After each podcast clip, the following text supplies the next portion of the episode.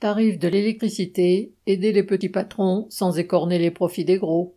Le 5 janvier, Macron a joué les indignés devant une délégation de la Confédération nationale de la boulangerie-pâtisserie française reçue à l'Élysée, déclarant entre guillemets J'en ai comme vous assez. On est des gens qui, sur la base de la crise, fassent des profits excessifs, ce qui visait les fournisseurs d'électricité.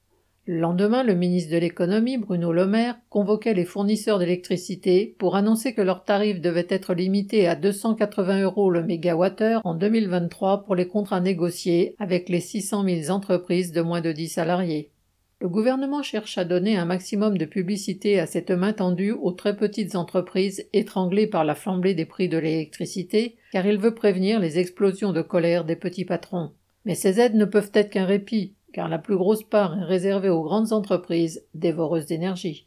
Ce tarif maximum de 280 euros le mégawattheure reste néanmoins une filouterie si on le compare au prix de l'électricité achetée par les fournisseurs. En effet, sur le marché de gros EPEX Spot, sur lequel se font les transactions pour une large partie des pays européens, dont la France, le prix du mégawattheure était de 418 euros il y a environ un mois contre 49 euros il y a un an. Mais depuis des semaines, le prix de l'électricité, comme celui du gaz, baisse. Le mégawattheure est redescendu autour de 125 euros, ce qui ne garantit en rien d'une nouvelle flambée, bien sûr. En tout cas, il est pour l'instant bien en dessous du plafond de 280 euros que le gouvernement veut imposer aux fournisseurs.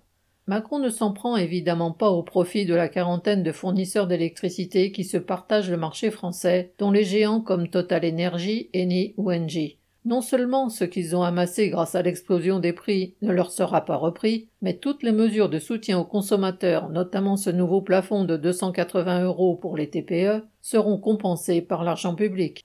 Le maire lui-même a déclaré qu'il remet à plus tard l'estimation du coût, mais les groupes capitalistes de l'énergie ont la garantie qu'ils continueront d'encaisser les profits.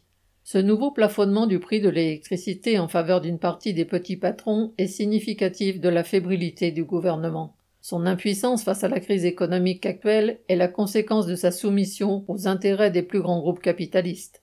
Boris Savin.